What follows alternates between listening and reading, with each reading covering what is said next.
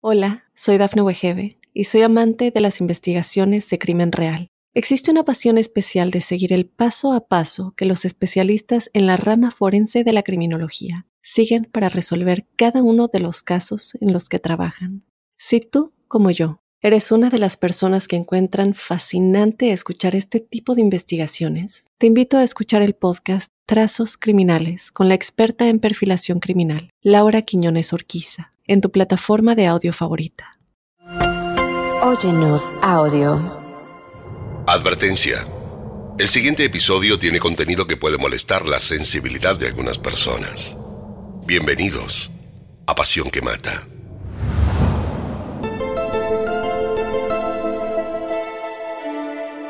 Un hombre lleno de mentiras, una vida falsa y un crimen espantoso con tal de no resultar descubierto.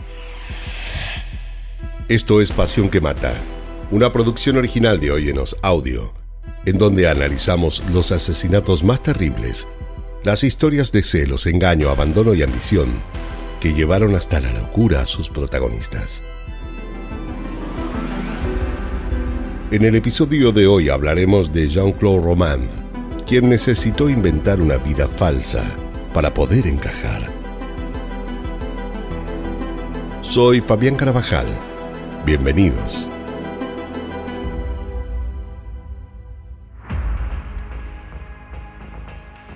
Jean-Claude Romand parecía tener una vida normal. Todos sus allegados lo querían. Tenían el mejor de los conceptos sobre él. Lo consideraban un hombre bueno, honesto y dedicado, además de que valoraban todo el esfuerzo y dedicación que ponía para su profesión como médico trabajaba para la Organización Mundial de la Salud, conocida por todos como la OMS, una institución respetada en toda Europa.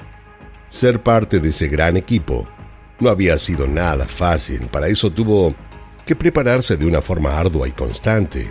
Según él, había tenido que pasar noches enteras estudiando, ya que los exámenes siempre eran sumamente complejos.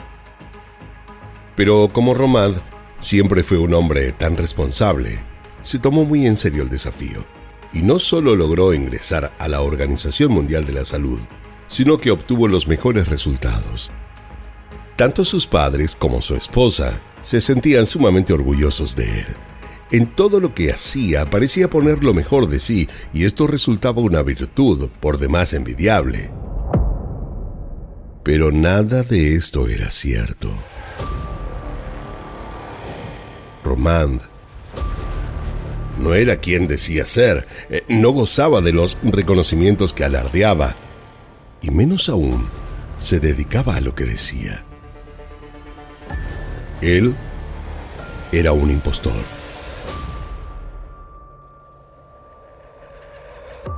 Tal vez Román hubiera deseado ser médico y trabajar en la OMS. ¿Quién lo sabe? Pero lo cierto es que nada de esto era verdad. Él dejó la carrera de medicina en el primer año. En ese momento no quiso decirle la verdad a sus padres, y una mentira lo fue llevando a la otra hasta que, pasados los años, acostumbrado a mentir, fingió haberse recibido. Todos celebraron que se convirtiera en médico, y sus padres no tenían por qué no creerle, no había motivos para sospechar. Durante años se encerraba en su cuarto haciéndoles creer a todos que estaba estudiando, cuando en realidad cerraba la puerta con llave y dormía. Ellos confiaban tanto en su hijo que jamás imaginaron que todo era un engaño y Romand, quien no había rendido ni un solo examen de la facultad, además de no ser médico, tampoco sabía lo que era trabajar. Durante más de 20 años, simuló una rutina laboral falsa e inexistente, pero que todos ingenuamente creyeron. ¿Era Romand tan buen actor? Lo cierto es que sí. Se levantaba temprano y preparaba el desayuno para su esposa y sus dos hijos, luego tomaba una ducha rápida y se cambiaba. Bajaba a la sala, saludaba a uno por uno con un beso y salía en su auto diciendo que iba a trabajar. Pero en vez de eso, Iba en su vehículo hasta un parque cercano, estacionaba el auto y se quedaba allí hasta bien entrada la tarde. Leía el diario, hacía caminatas, almorzaba, dormía una siesta y luego regresaba a su casa, siempre a la misma hora. Solía llegar y contar alguna anécdota laboral entretenida y tanto su esposa como sus hijos lo escuchaban con atención. El objetivo de él fue lograr simular una rutina laboral falsa. Siguió su plan armado con absoluta rigurosidad, haciendo todos los días lo mismo por más de 20 años. Romand jamás fue médico. Y si alguna vez estuvo en un hospital fue bajo la condición única de paciente. Sin embargo, nadie dudó de él, nadie pensó que mentía, nadie lo pudo ni siquiera sospechar o suponer. Y es que Romand era un hombre realmente querido por todos. Era alegre, servicial, buen amigo de sus amigos, un padre responsable y un marido cariñoso. ¿Cómo podían creer que detrás de esa fachada casi perfecta vivía un mitómano? Él llevaba sus mentiras con una perfección tal que nadie tenía por qué dudar de lo que les decía. Siempre había sido para todos sumamente confiable y jamás le dio motivo alguno para que duden de él. Además, nunca dejó de llevar dinero a su casa y si bien no tenía trabajo, encontró la manera de hacerse de buena plata para vivir cómodamente durante todos esos años. Y es que Romand había perdido ya todos sus escrúpulos, se había convertido en un estafador profesional y abusando del cariño y la buena imagen que tenían todos de él, fue que se le ocurrió tomar eso a su favor para engañarlos. Les hizo creer a sus más allegados que era un gran conocedor en el área de inversiones y todo lo concerniente a temas financieros. Fue así que convenció a sus amigos de que le entregasen sus ahorros no solo para salvaguardarlos, sino además con el objetivo de hacerlos crecer. Como a Román lo conocían de toda la vida, no dudaron en absoluto, ni bien les habló de esto, fueron a buscar el dinero y se lo entregaron para que haga según les había dicho, inversiones en Suiza pero el dinero que le dieron jamás salió de Francia.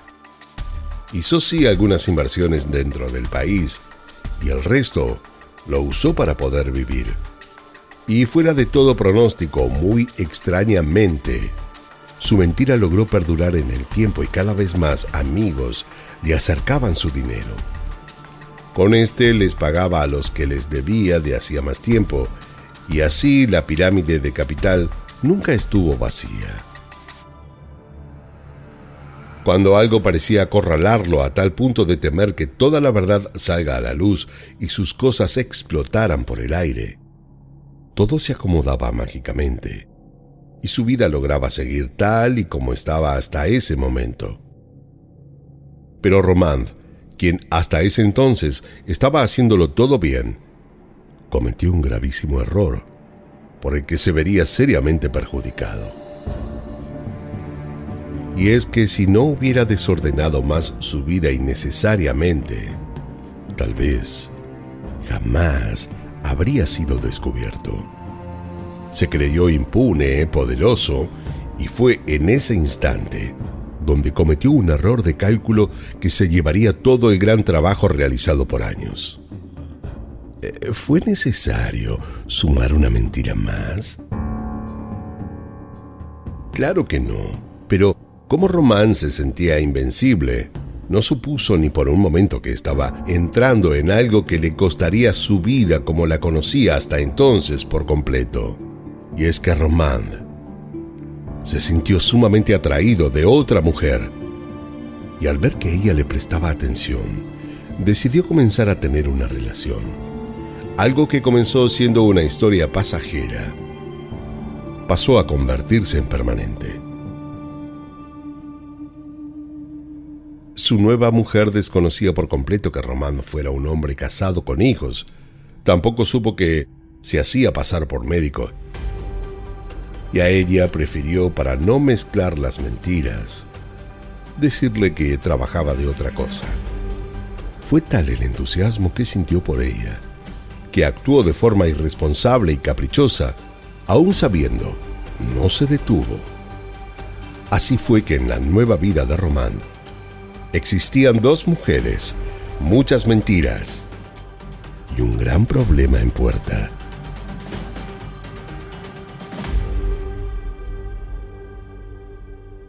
Hola, soy Dafne Wegebe y soy amante de las investigaciones de crimen real. Existe una pasión especial de seguir el paso a paso que los especialistas en la rama forense de la criminología siguen para resolver cada uno de los casos en los que trabajan.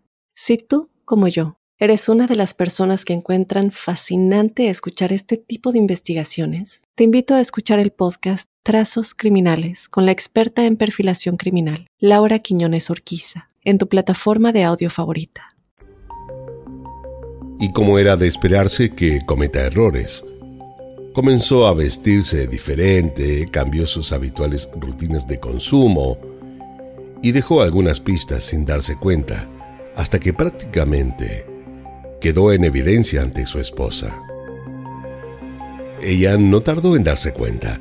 Lejos de callarse y pensar a solas cómo manejar la situación o hacerse la tonta como si no hubiera visto nada, arremetió enfurecida a hablar con él. Román no estaba acostumbrado a ese trato. Además, siempre había preferido evitar los conflictos. No le gustaban las discusiones y menos aún cuando éstas dejaban entrever ciertos rasgos de violencia. Pero su esposa parecía fuera de sí. Jamás la había visto tan alterada y por primera vez le tuvo miedo. Gritos y más gritos, reproches. Él se quedó sentado esperando a que se calme. Estaba tan incómodo como molesto. Su esposa, quien durante todos esos años juntos lo había respetado, ahora lo trataba como si fuera un delincuente. Todo porque suponía que tenía un amante. Eh, ¿Qué sucedería? se preguntó Román si ella a partir de esto descubriera toda la verdad. Eh, ¿Cuál sería su reacción? ¿Cómo lo trataría? De solo imaginarlo, sintió que se le paralizaba el corazón. No estaba dispuesto a eso. Jamás permitiría que ella vuelva a hablarle de ese modo la vida de Román corría peligro. La fama y reputación por la que había trabajado todos estos años parecía estar a un paso de desmoronarse y él estaba dispuesto a hacer todo lo posible con tal de evitarlo. Prevesin, el pueblo francés donde vivían, siempre había sido un lugar tranquilo, en una región de los Alpes, situado entre Suiza y el Jura. Los habitantes habían ido a vivir allí gracias al laboratorio y las instalaciones del CERN de física, instalado por la Organización Europea para la Investigación Nuclear.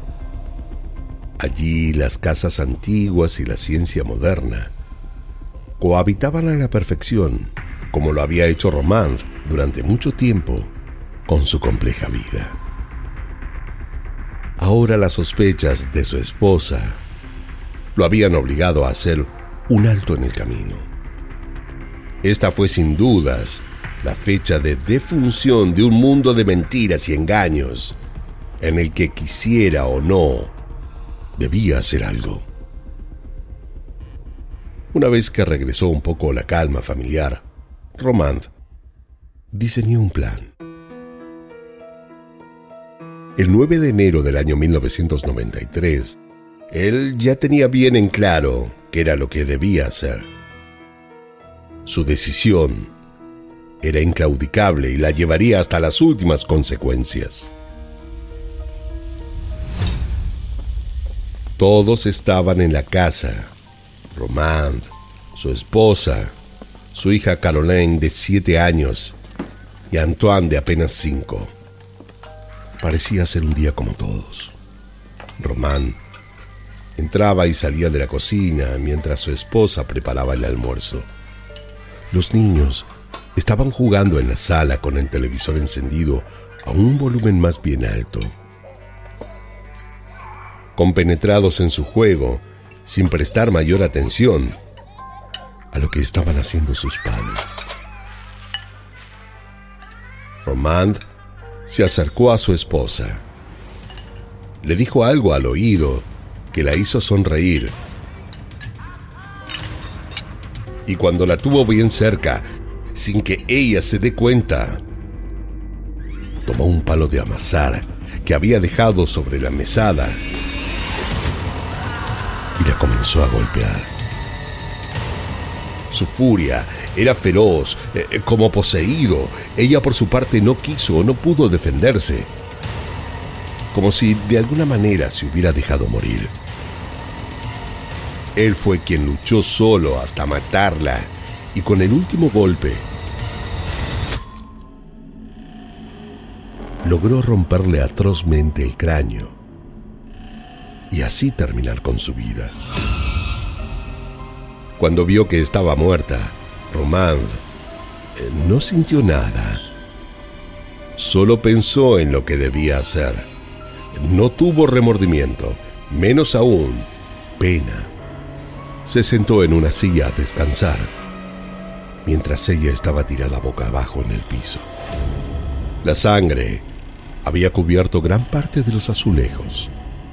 Estaba resbaladizo y de un rojo intenso. Se escuchaban las risas de sus hijos que estaban en la sala. Él siguió unos segundos más allí, mirándola, pensando en por qué todo había tenido que terminar así. Transcurrido un momento, él se levantó y fue hasta la bacha a servirse un vaso de agua.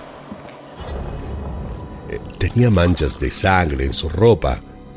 Pensó en cambiarse, pero decidió esperar y hacerlo luego. Salió de la cocina y fue hasta un armario que había en el pasillo. Cargó el rifle calibre 22 que tenía y se dirigió sin hacer ruido hasta la sala donde estaban los niños. Esperó unos minutos, escondido detrás de la pared. Cuando estuvo convencido de que los niños no lo habían visto, entró y les disparó. Primero a ella y luego a él. Ambos cayeron muertos de inmediato al piso. Eh, no pudieron reaccionar, no hubo tiempo. En ese momento tampoco sintió pena o dolor al ver a sus dos pobres hijos muertos en el piso el que siempre había dicho amarlos tanto. Les había arrebatado la vida de la forma más cruel, más brutal. ¿Acaso se había vuelto loco o, o, simplemente siempre lo estuvo? De verdad digo, ¿era preferible que todos mueran a que se sepa la verdad? En la sala se quedó con la mirada como perdida un buen rato. Puso el noticiero mientras hablaban de cuestiones políticas. Tomó el control remoto y comenzó a cambiar de canal. Eh, quiso quedarse más tiempo así, sin hacer nada, esperando. Pero sabía que no tenía mucho tiempo y debía terminar con lo que había comenzado. Como si estuviera siguiendo un plan, decidió levantarse del sillón y ponerse a limpiar toda la casa. Los cuerpos, los apiló juntos en un rincón de la sala. Tardó unas horas en lograr dejar todo en orden y para cuando concluyó, salió a la vereda y se subió a su auto. Condujo hasta la casa de sus padres, con quienes ya había quedado de la noche anterior que almorzaría con ellos allí. Cuando estacionó en la puerta, se quedó sentado unos minutos con el motor encendido. Es que en la radio estaba sonando Edith Piaf con Non je ne regrette rien. La conocía de memoria, esa canción había sido como una especie de himno para él. Pensó en su vida, en todo el recorrido que había hecho hasta entonces, y suspiró. El suspiro es aire que sobra por algo que falta. Recordó lo que siempre le decía su abuela. Y tuvo sentido, ya que Román se había quedado desde ese día sin familia. Que sonara Edith Piaf justo en ese momento no fue para él una casualidad, aunque tampoco supo bien a qué atribuirlo. Se relajó y la disfrutó, y hasta en algunas partes se animó y cantó. Se quedó en el auto hasta que la canción finalizó y luego bajó para ir a la casa de sus padres. Como tenía llaves, no necesitó tocar el timbre y entró sin avisar. Su padre estaba en el comedor y su madre lo esperaba contenta en la cocina. Eh, parecían felices de que por fin los haya ido a visitar, y es que en el último tiempo los había visitado mucho menos. Las excusas fueron siempre las mismas. Problemas en el trabajo, cuestiones más domésticas de los niños. Pero nada de eso era cierto. Tenía menos tiempo y debía administrarlo mejor. Igual ellos jamás le hicieron algún reproche. Su madre estaba preparando foie gras, uno de los platos preferidos de Román. Él, por su parte, estaba particularmente servicial, tanto que se ofreció a colaborar con ella, ayudándola a poner la mesa. Cuando la comida estuvo lista, los tres se sentaron a almorzar en la sala del comedor. Como hacía tiempo que no se veían, el padre decidió que sería bueno tomar un buen vino para celebrar, y fue Román, el encargado de ir hasta la bodega para elegir una botella de vino de Pinot Grison. Al volver, le sirvió vino a cada uno en su copa y luego de esto, los tres brindaron. La sobremesa fue entretenida, hicieron chistes, recordaron el pasado y planearon el futuro, prometiéndose de hacer viajes todos juntos con Román y los niños para tener tiempo de calidad. Fue el padre de Román interrumpió la conversación para preguntarles si querían que preparara café. Román y su madre le dijeron que sí, y cuando el padre se levantó de la mesa para ir a la cocina, Román, que tenía escondido el revólver sobre sus piernas, lo sacó, le apuntó y sin decirle nada, disparó. Su madre apenas llegó a comprender lo que había ocurrido cuando una bala salió del revólver de Román y le atravesó el pecho hasta matarla.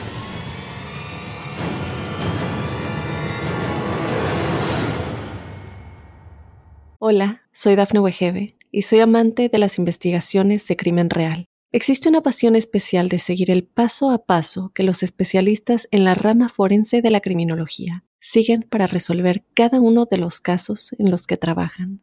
Si tú, como yo, ¿Eres una de las personas que encuentran fascinante escuchar este tipo de investigaciones? Te invito a escuchar el podcast Trazos Criminales con la experta en perfilación criminal, Laura Quiñones Orquiza, en tu plataforma de audio favorita.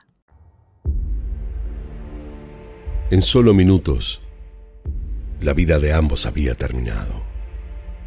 Pero para Román, todo parecía seguir igual. Dejó todo como estaba en la casa. Ni siquiera limpió la mesa ni tiró los restos de comida. Lo único que hizo antes de salir fue cambiarse de ropa. Luego subió a su auto y salió en busca de su amante, con quien había acordado salir.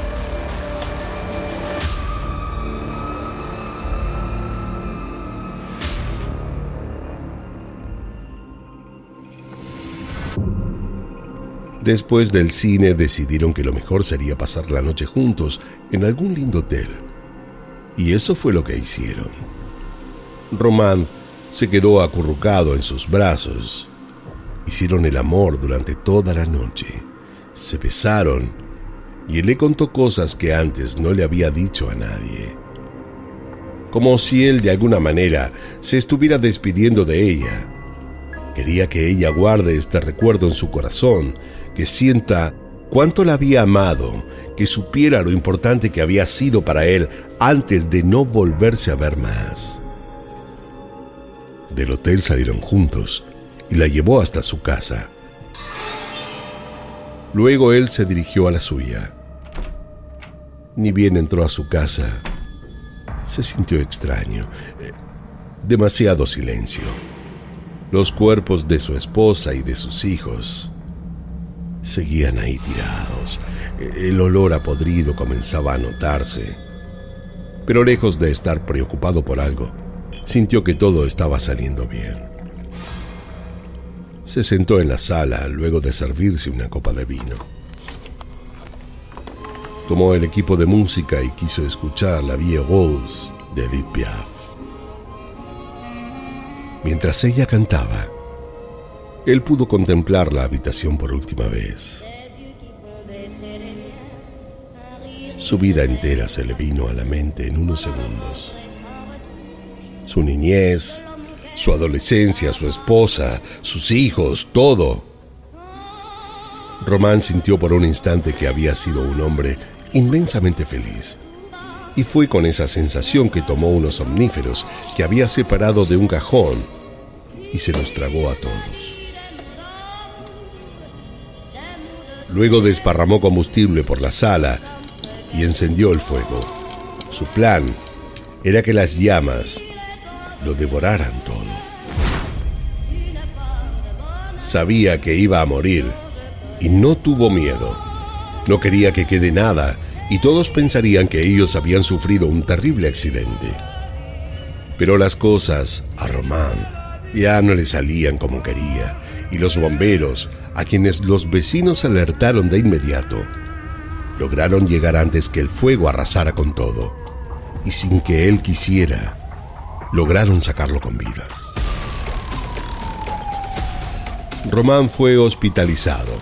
Tenía algunas quemaduras con cierto nivel de gravedad, pero su recuperación fue rápida y casi al mes los médicos le habían dado el alta.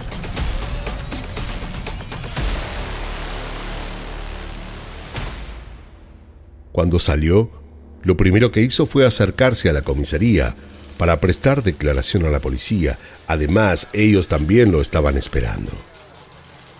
Román solo tenía una cosa en claro. No volvería a mentir más.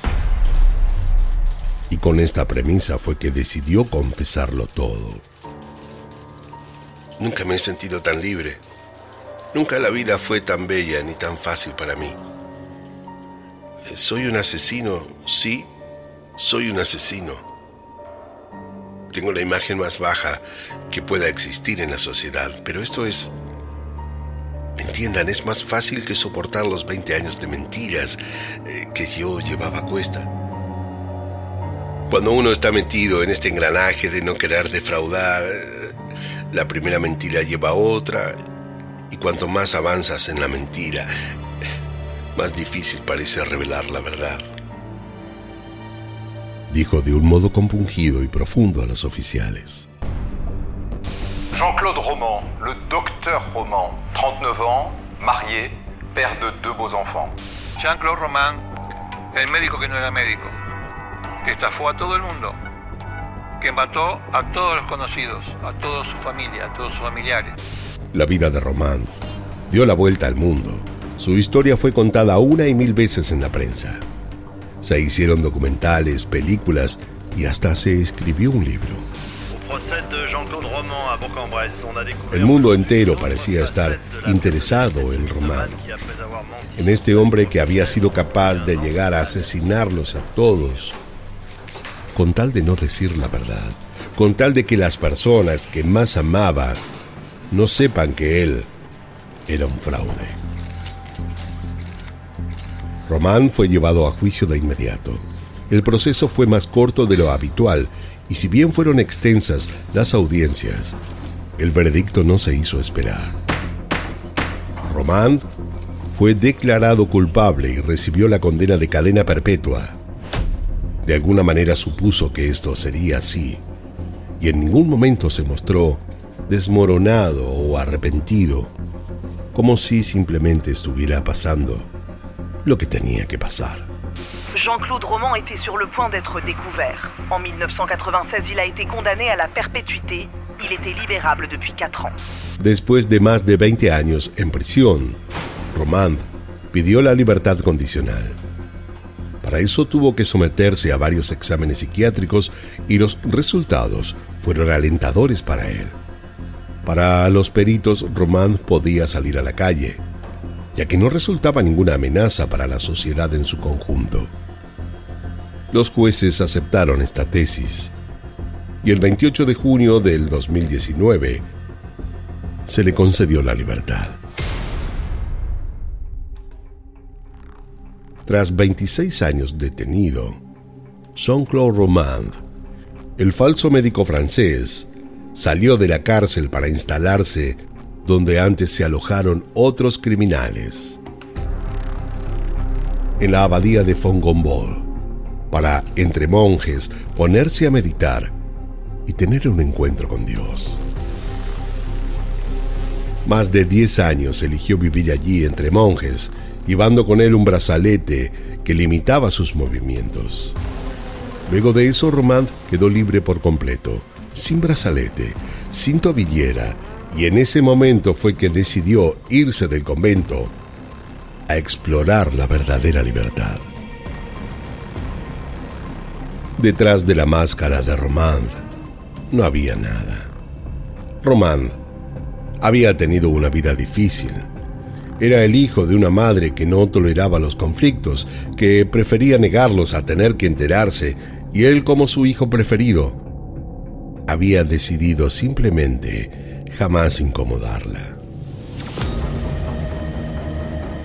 Así fue que Romand, desde niño, construyó una fachada de hombre común, normal. Así aprendió a evitar todas las preguntas personales, contestando por encima, no dando mucha información y eludiendo las respuestas personales. Un hombre decidido a mentir, más allá de todo límite, para no defraudar ni desentonar. Román no era lo que él quería ser. Román fue el que los otros quisieron que fuera. Una tragedia social, la inefable mirada de los otros y esas preguntas que nos quedan flotando en el aire. ¿Qué ves cuando me ves? ¿Qué es la verdad, Román?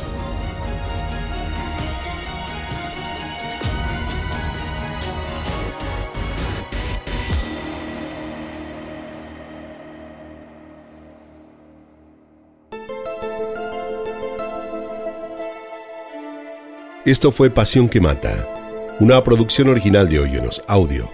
No olviden suscribirse y calificarnos en todas las aplicaciones de podcast. Soy Fabián Carabajal y nos escucharemos en el próximo episodio, en donde, como siempre, descubriremos cómo la obsesión puede confundirse con amor, cuando en realidad llega a ser una pasión que mata. En la narración Fabián Carabajal, producción ejecutiva Dafne Wigebe, guion y producción Débora Montaner, edición y montaje Fabián Carabajal, Diego Arce, música original Jano Joel.